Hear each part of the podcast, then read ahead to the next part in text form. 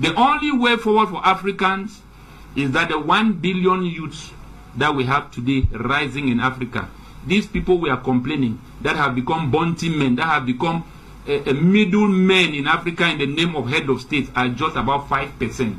If this population of Africans understand where Africa is coming from and our history, come together and make a continent-wide uprising, including the Africans abroad, whether in the Jamaicans, whether in Peru, Dominican Republic, Suriname, um, uh, Latin America, American, uh, African American, African Europeans, they merge together to free Africa giving everyone the right to dual nationality and making them to know that Africa is their home. Africa is not going to invade. We need to build this sense of unison, network of solidarity, uniting Africans around Africa. Africans have potentials. As a matter of fact, Africans are the richest race in humankind.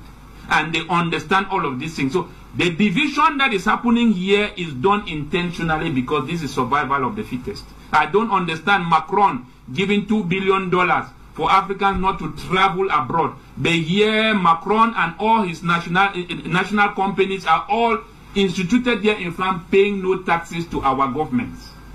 All the money. How about we should say that instead of Macron telling us not to travel and come abroad, let them stay abroad and let us stay in our Africa. Mm -hmm. Keep your France and let us keep our Africa. Keep your America and let us keep our Africa. Who is traveling here? You travel and come here with your government, exploit our natural resources.